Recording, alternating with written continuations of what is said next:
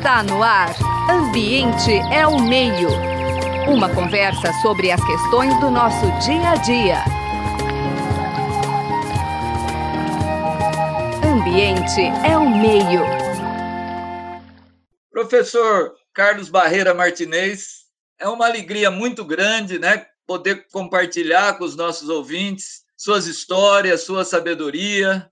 Então comece falando um pouquinho aqui para os ouvintes do Ambiente ao Meio, sobre a sua formação, a sua trajetória é muito longa, né? Só ela dá um programa, mas conte alguns aspectos que o senhor entende como relevantes. Tá certo. Primeiro, eu sou um cidadão de, do interior do estado de São Paulo, que eu sou de Mococa. Eu vim para Itajubá, fiz engenharia em Itajubá, engenharia civil. Depois fiz mestrado aqui em Itajubá e o doutorado na Unicamp e fui para a UFMG como professor no início dos anos 90. Na UFMG, eu fui, eu fui alocado no Departamento de Engenharia de Recursos Hídricos. E lá eu tive a oportunidade de, de poder montar um laboratório de modelagem física na UFMG. O laboratório da UFMG de modelagem física, que é um laboratório relativamente grande, ele teve início nos anos 60, ficou parado, aquelas coisas de Brasil que você constrói o prédio e deixa ele cair depois sem manutenção nada. Na década de 90 eu fui encarregado de terminar o laboratório, consegui por meio de, de acordos com na época com a CEMIG um financiamento para terminar o laboratório, terminando o laboratório comecei a trabalhar com a área de, de usinas hidrelétricas, mas muito ligada ao meio ambiente. Então, nós começamos a trabalhar com levantamento de características natatórias de peixes dentro do laboratório. Então, nós desenvolvemos, assim, dezenas de trabalhos de mestrado e doutorado, levantando características de nado de peixes neotropicais, de forma que a gente pudesse identificar quais são as características de nado desses peixes e como é que eles se comportam numa interação estrutura é, organismo vivo. E, e, aí nós começamos a mapear as condições que, que ocorriam, por exemplo, é, é, eventos de mortandade em usinas hidrelétricas, como é que é o procedimento para se construir escadas de peixe, escadas, escadas para peixe, né, elevadores de, de peixe, eclusas e tudo mais.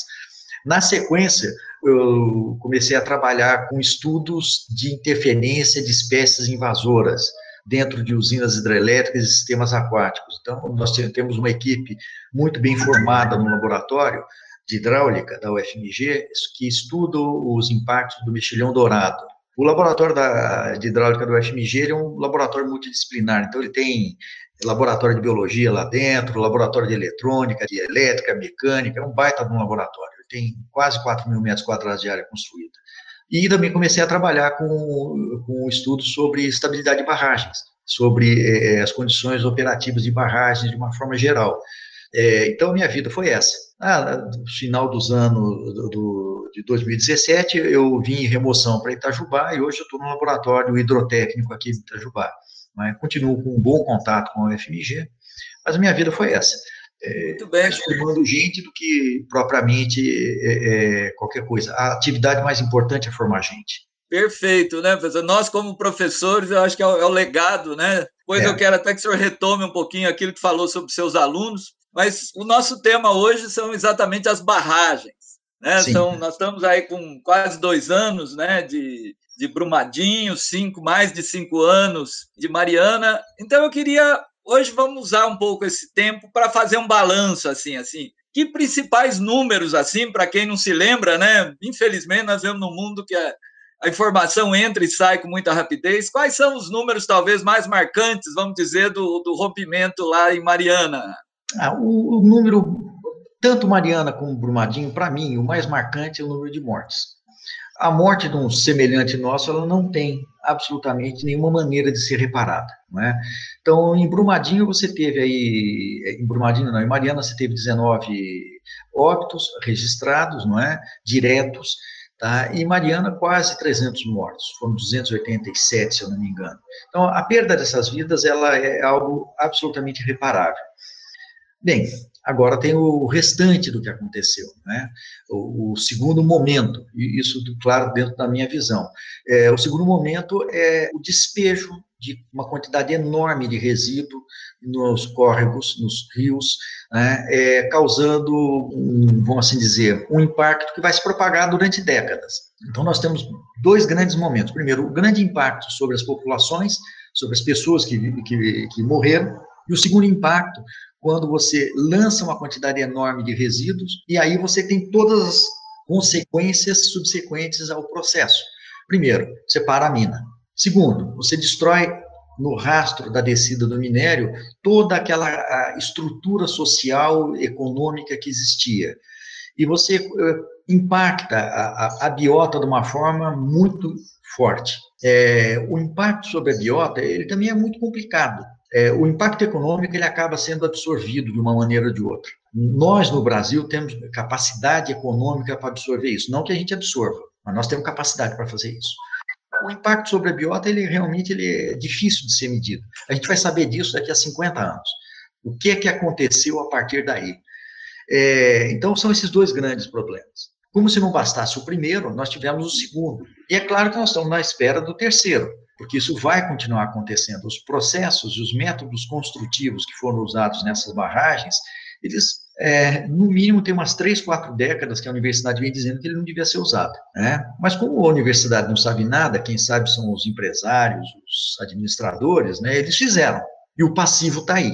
E nós estamos num estado, Minas Gerais é um estado minerador, mas é um estado cujas riquezas gradualmente elas vão se esgotando.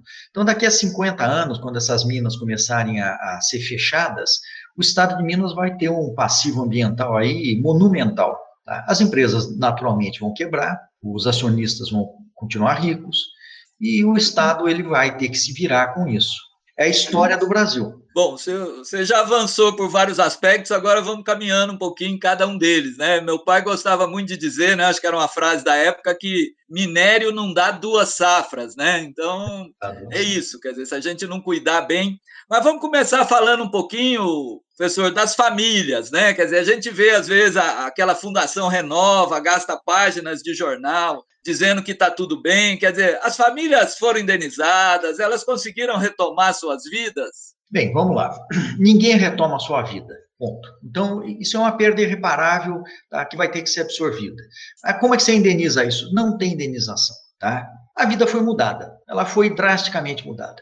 Né? A partir do evento de ruptura, você tem uma outra vida. Eu falo isso com muita propriedade, sabe, é, José? Porque eu sou um cidadão, eu passei por uma ruptura de barragem, numa barragem da CESP, em 1977 quando a usina de Euclides da Cunha e Armando Salles de Oliveira romperam. Eu estava lá no dia, né? eu morava no, na vila.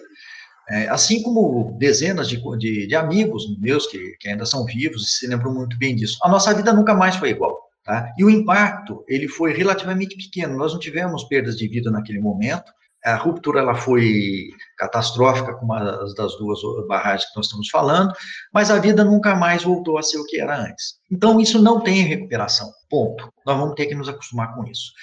Dito isso, agora existe o problema econômico que sobrevém.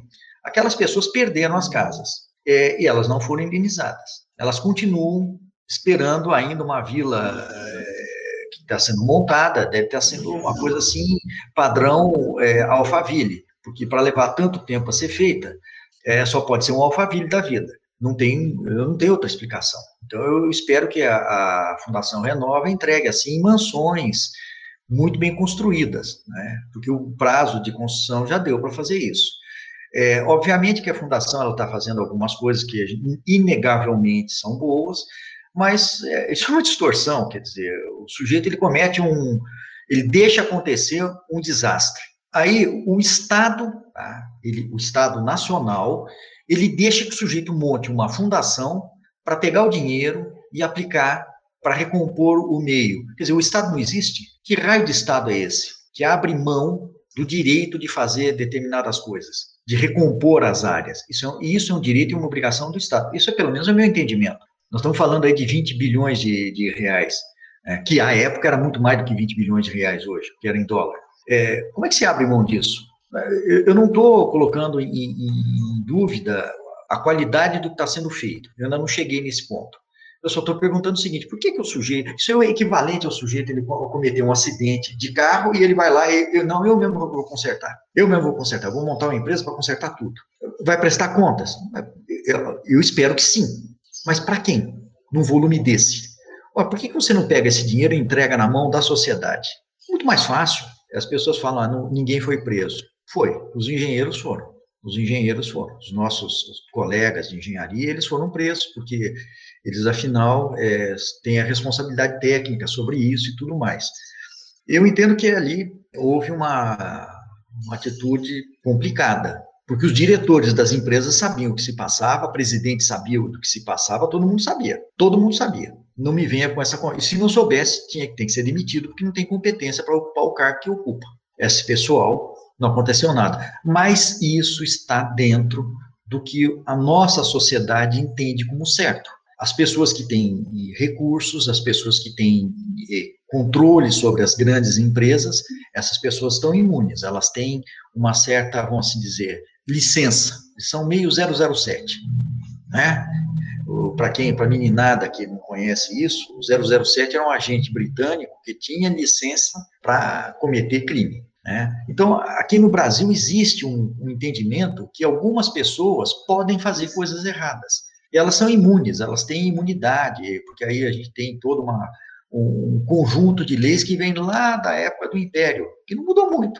Então é assim, o cara pode até tomar vacina, que não está tudo certo, passar na frente dos outros, está tudo, tudo correto. Então, essa mentalidade é que ela vem, ela se propaga por todo o tecido social. Então é isso. Bom, Agora vamos pegar um, um, segundo aspecto que você já adiantou também, mas aprendeu-se algo com a experiência do ponto de vista da tecnologia, por exemplo, de extração do minério? Quer dizer, houve mudanças, redução de uso de água, quer dizer, nesse sentido, pelo menos, podemos dizer que houve um aprendizado ou também é só conversa para boi dormir? Não, aprendizado que já sabia, né? Tudo que está se usando hoje já sabia. Aprendizado do quê? Nós sabemos como fazer extração de minério com menos água, nós sabemos como fazer barragens é, mais seguras. O Brasil tem milhares de bons engenheiros nisso, milhares. É, então, você aprendeu o quê? Aprendeu o que já sabia? Não, o que aconteceu é que as empresas ficaram assustadas, porque, principalmente porque os preços das ações caíram no exterior. Se não tivesse caído no exterior, eles não estavam nem aí. Então, por pressão externa, essas empresas começaram a mudar uma série de coisas. Eu não vou me alongar muito, porque aqui no Brasil, hoje, quando você fala umas certas verdades, você acaba é, sendo processado, né? Então, a gente tem uma, um, um assédio aí judicial que está tá muito sério. Tá? Mas é só ver o que é que a, a, Assembleia Legislativa de Minas votou depois da queda de Mariana. O que ela não fez. Então, quem tiver dúvida, é só entrar na internet e ver o que, é que ela não fez. Então, é, é tudo muito complicado que, que se aprendeu? Se aprendeu que a gente não pode confiar em empresa, né, que a gente sempre soube. É, o que se aprendeu que não dá para fazer barragem com alteamento de montante, que também a gente sempre soube. Que para fazer uma barragem de alteamento de montante, você pode subir de 3 a 6 metros por ano, não 30. E quando você passa em cima do maciço e ele está mexendo, é, isso significa que você não deve ficar em cima dele. Ou então. Quando, é embaixo, né? É. Ou então, quando a lateral da barragem ela está com surgência, e quando você está entrando e subindo na lateral da barragem e você atola até o joelho, não é para você levar o equipamento de perfuração e perfurar na horizontal. Quer dizer, quem deve ter aprendido são esses caras, porque todo mundo sabia. Então, é, o que, é que você aprendeu com isso? Muito pouca coisa. Ah, agora tá, a, a, as empresas, a Vale, a BHP, a Samarco, têm centros de controle. Todo mundo sabia disso. As universidades gritam isso desde 1990. Essa tecnologia que está se comprando na Alemanha, na Suécia, pô, nós podemos fazer aqui em casa, com valores muito menores. Então, eu, a cabeça da empresa é o seguinte: eu vou mostrar para o brasileiro que nós estamos fazendo tudo certo, vamos comprar tudo da Alemanha. Tá, tá certo. Vamos pegar o nosso minério, vamos mandar para fora e trazer um monte de coisa que eu podia fazer aqui, a peso de ouro, tá? Para agradar os trouxas. É o que está acontecendo. Lamentavelmente é isso. Qualquer um faz isso aqui. Se eu pegar se eu pegar a USP, se eu pegar a Unicamp, a Unesp, a, Federal de Itajubá, a Federal de Minas Gerais, se eu pegar o Inatel, eu só, só peguei uma meia dúzia, gente. Todas fazem. São João del Rei, Juiz de Fora. Eu vou parar aqui, senão eu vou desfiar algumas dezenas de universidades no Brasil que têm capacidade de fazer isso. Claro que tem. Tá? É de conhecimento. Alguns sistemas, existem startups aqui que fazem. Ah, mas elas não, elas não têm credibilidade. Não, você tem. O senhor falou em Alemanha, em credibilidade, quer dizer, eu acho que essa, essa queda, né, esse crime, podemos dizer, das barragens, né, nós estamos assumindo aqui no programa como um crime, coloca em discussão a ideia das certificadoras, né, porque isso foi é. uma coisa muito vendida, né, no, no Brasil, que é o seguinte, quer dizer, eu crio empresas idôneas, né, internacionais, que vão certificar se está tudo bem. E, na verdade, elas certificaram que estava tudo bem e não estava nada tudo bem. Esse modelo de certificação também está em xeque, professor Carlos? Eu acho que ele não está em xeque porque ele nunca funcionou. Tá? Agora, deixa eu te falar uma coisa. O, o que acontece é o seguinte: eu, eu não gosto de classificar uh, o que aconteceu com, com, esses acidentes de barragens como crime, porque nós, primeiro a gente tem uma legislação que é muito clara sobre o que, que caracteriza um crime eu classifico isso como um sintoma de uma doença social, que é muito pior que um crime. Tá? Porque um crime ele é cometido por uma pessoa, por um grupo de pessoas, é, com intenção de fazer aquilo, e, e, dentro do meu entendimento, isso é uma, uma visão minha, né? Dentro do meu entendimento, isso é, é um ponto fora da curva. Agora, quando a sociedade ela aceita isso passivamente, sequencialmente, ela não se posiciona, isso é muito mais sério. Porque o entendimento que isso é possível né, é, é que nos choca. Nós não temos mais escravos porque a sociedade não aceita. Não é porque tem uma lei que diz que não pode, é porque tem um entendimento que isso é uma coisa horrorosa. Tá? Pode fazer a lei que quiser, não vai pegar. Por exemplo, Bom, você pode dizer para o cara não fazer festa no meio de uma pandemia. Tá? O governo do Rio de Janeiro, o governador fez, porque eh, ele achou que podia fazer. Quer dizer, quando você tem gente que não entende esse tipo de coisa, que não aceita, não vai mudar. Então, eu, eu tenho uma dificuldade com o crime. É, agora, vamos lá. É, você me fez uma pergunta que eu acabei esquecendo, mas eu tinha que falar sobre crime. Volta lá para mim, por favor, me recupera isso. É o papel das certificadoras. O papel da certificadora é o fato de eu ser fiscal de mim mesmo, tá? Se eu tiver uma sociedade extremamente evoluída, isso até pode ser que funcione. Mas numa sociedade terceiro mundista como a nossa, esquece que isso não vai funcionar. Tá? E o papel da certificadora, na verdade, é aquela história: você não consegue assumir que você tem responsabilidade de fazer uma certa coisa. E nós já tivemos. O que acontece é que o Brasil, a partir dos anos, final dos anos 70, ele foi desmontado. Ele foi literalmente desmontado. Tá? As grandes é, os departamentos que se transformaram depois em agências, é, eles foram, as agências foram montadas para que elas fossem mais ágeis. Mas a agência ela tem um defeito enorme para a cultura brasileira. Só entra em agência, assim como em universidade, quem faz concurso e passa. Então, quando você tem um cara que faz um concurso e passa, se torna um, um, um servidor do Estado e não do governo, esse cara é um cara indesejado. Primeiro que ele vai fazer o que ele tem que fazer, ele não vai pedir opinião. Tá? Então, processo que venho ocorrendo desde o final dos anos 70 é de desmontar tudo. Você tem um Estado mínimo, tá? onde os cargos todos são de confiança, porque aí você pode empregar amigo, conhecido, gente de confiança, entendeu? É, gente que se você precisar de dinheiro, esse cara te ajuda, né? E o funcionário público não, não faz mais nada disso, né? É, então, se monta aí o seguinte: agora nós vamos ter um modelo em que você contrata uma empresa que é idônea, ela vai lá te dar um laudo, dizendo que o que você está fazendo está bem feito. Tá, mas eu que pago essa empresa? E se eu não quiser pagar? Se eu chegar para a empresa e dizer, ó, se você não assinar, eu não pago. O que acontece com esse cara, com o indivíduo, que é um indivíduo como nós, que tem família? Alguns deles vão se sentir pressionados ao ponto de fechar os olhos. Ah, mas ele não pode. Ué, mas é fácil você falar isso aí de, de cima de, um, de, uma cadeira, de um, de um, por exemplo, de um cargo no serviço público e o sujeito tem que pagar a conta dele todo mês, ser CLT, não ter garantia nenhuma. Então é um modelo errado. Ele não vai dar certo nunca.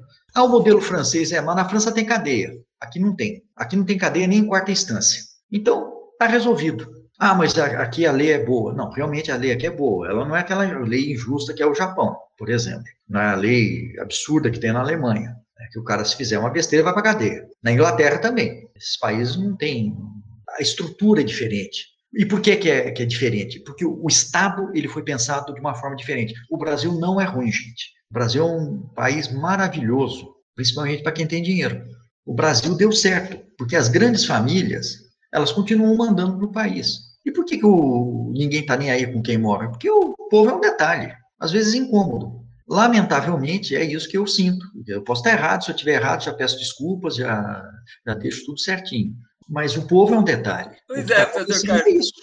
Aqui não tem certo e errado, né? Aqui tem um, o, o livre debate, né? Realmente é o, quer dizer, esse esvaziamento que o senhor comentou, quer dizer, né, a, a, chamada porta giratória também das agências, né? Então, a pessoa sai do empreendedor, vai para a agência, volta para o empreendimento, né? No setor financeiro a gente tem muito isso. O senhor passa uma ideia, às vezes, meio pessimista, está em Itajubá, saiu de Belo Horizonte, está aí na, na, na barba da mantiqueira, quer dizer, eu tenho certeza que o senhor é otimista, né? no sentido de não abrir mão da luta. O nosso programa está chegando ao final, então é aquela pergunta fatídica, né? Quer dizer, porque também não adianta culpar a sociedade. O senhor mesmo mostrou que a sociedade é complexa, né? Os interesses são muito fortes, quer dizer, essas corporações hoje, elas têm faturamento que é maior do que o PIB, né, de muitos países, mas eu Sim. tenho certeza que o senhor tem caminhos, quer dizer, que caminhos o senhor apontaria, né? Ou a revolução, professor? Não, não, não, de forma nenhuma. Isso é tudo que, que não pode acontecer. Porque a sociedade vai evoluir. Ela já é muito melhor, gente. Tá? Eu tenho quase 60 anos, 60 anos, o país já foi muito pior. Ele melhorou muito. Então, isso é uma bobagem, tá? A revolução que ela vai acontecer, ela já está acontecendo. Se você for numa escola primária, as crianças não aceitam um monte de coisas. Antes era comum a gente caçar passarinho, hoje é uma coisa horrorosa. Vai caçar um passarinho, você vê. A criança começa a chorar, faz um escarcel danado. Isso sim muda. Tá? Esse entendimento ele muda. Realmente ele é extremamente importante. Ele vai mudar a sociedade. Essa é a primeira coisa. É, a segunda coisa, a não aceitação das coisas como simplesmente estão acontecendo. Tá? aconteceu, o cara morreu, tá, tá certo, não, isso não, não se aceita mais. As empresas, elas são necessárias, elas são muito necessárias. Empresa de mineração, ela é extremamente necessária. Para todo lado que eu olhar, eu vejo um produto de mineração. Ninguém é, eu pelo menos não sou contra a mineração, eu sou contra a coisa sendo feita do jeito que ela está sendo feita, porque eu tenho que deixar um, um país, um mundo para alguém que vem depois de mim. Então, se a gente começar a destruir tudo, o que, é que vai ficar para os nossos netos, os nossos bisnetos? Um mundo destruído? Quer dizer, é, é esse tipo de coisa que a gente tem que começar a pensar. A gente precisa tanto, a gente precisa destruir tanto, a gente precisa fazer tanta besteira. Eu preciso, por exemplo, deixar a terra arrasada. É, essa pergunta tem que ficar. E eu acho que essa pergunta está sendo respondida pelas crianças que estão dizendo não, eu não quero. Né? É, a primeira coisa é essa. Então, nesse ponto, sou, no longo prazo eu sou otimista, no curto prazo eu sou, eu sou pessimista.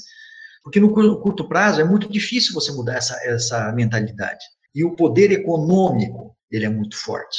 As pessoas, elas trocam o futuro pelo prato de comida em cima da mesa. Então, a mineradora, ela é importante. Eu tenho três detalhes que eu vou desagradar todo mundo agora.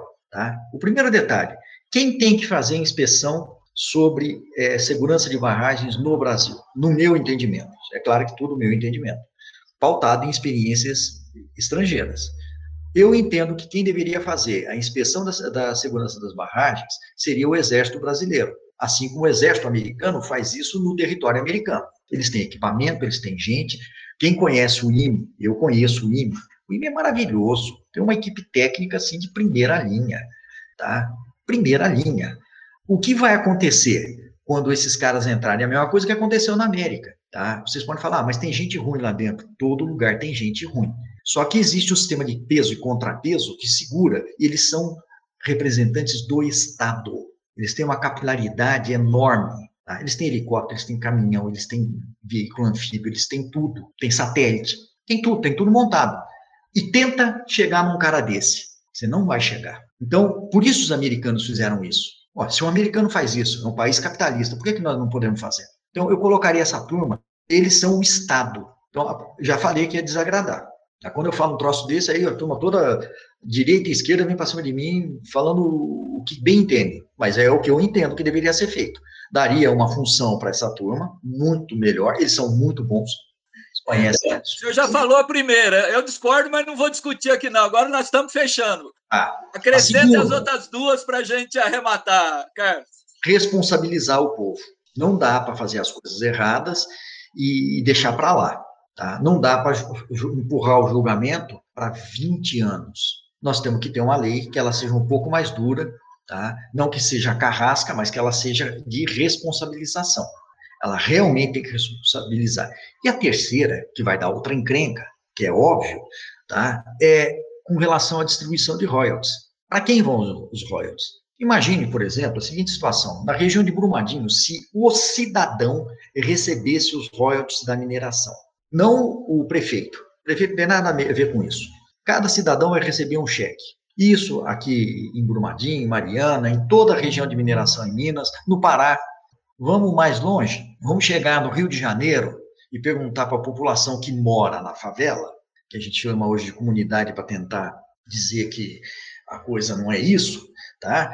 E vão perguntar para ele o seguinte: você quer que eu dê o dinheiro o Sérgio Cabral, dos royalties do petróleo, ou vocês preferem receber um cheque de R$ 1.200 todo final de ano, para cada cidadão? Faz um plebiscito, vamos ver o que, que eles vão falar. Vão transformar o cidadão no sócio do empreendimento? Ou será que o cidadão não sabe o que fazer com o dinheiro, vai fazer errado, vai tomar cerveja? Bem, pelo menos vai tomar cerveja, não vai comprar é, colar para a esposa, né?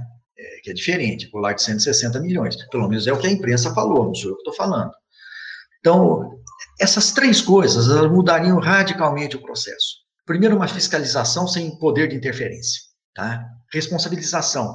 Distribuição da riqueza. Por que, que o royalty no Brasil tem que ser menor que no Canadá? Por que, que o canadense é melhor que nós? Ou australiano? E aí você tem uma série de outros problemas. Quer dizer, a, a, maior parte dos problemas que a população tem, eles vão sair fora. Quer dizer, eu vou ser sócio daquilo. É claro que eu vou ter, por exemplo, uma comunidade que vai ter que ser afastada, porque você vai minerar o produto ali em cima. Mas, poxa, o cara ele vai olhar para o filho dele e falar: meu filho vai poder estudar, vai poder ter uma casa, isso aqui vai mudar, eu vou fazer parte disso. Agora, não. O sujeito, no máximo, ele é servente dentro da, da empresa, ganha salário mínimo, e se der bobeira, tchau. CLT na cabeça dele, ele vai embora. Professor. tem a posse da terra, ele não tem um título, ele vive lá. Ué, por que, que não pode? O único pedaço de terra dele é o famoso sete palmos, quando consegue, quando não é soterrado. Professor Carlos, não tem jeito, eu, eu vou ter que interromper a entrevista. Agora é que está ficando boa, né? A gente que gosta de debate, agora é que ela está ficando boa, mas não tem jeito, o tempo aqui, ele ruge mesmo.